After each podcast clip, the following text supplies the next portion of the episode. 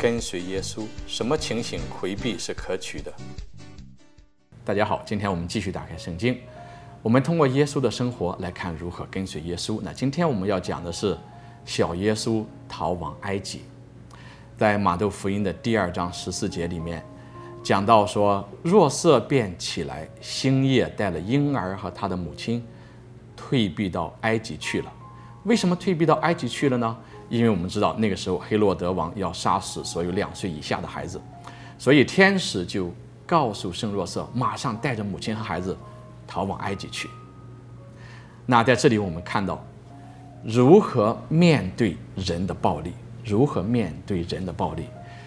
大能的天主为自己的儿子做的什么样的选择？那往往我们想到说，面对他人的暴力的时候，大概有两种选择，我们经常会想到的。第一种是以暴力对暴力，但是在这里，天主虽然是全能万能的天主，却没有选择去打击黑洛德，没有选择打击黑洛德，因为那就是以暴力。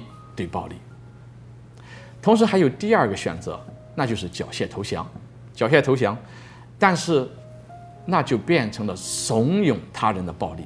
在这里，我们全能的天主也没有选择缴械投降，而是选择了第三条路，就是避祸埃及。如果我们用两个字来表达的话，就是回避，就是回避。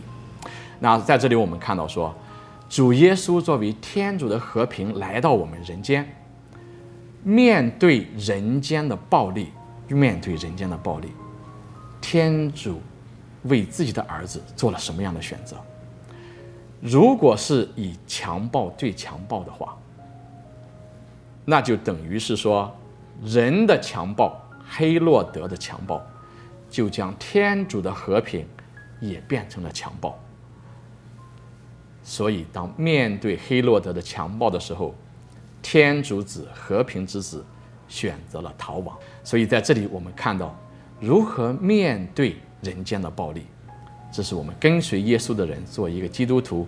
今天我们要学习的第三课，那就是不以暴力对暴力。如果回避是可能的，我们宁可选择回避，也不以暴力对暴力。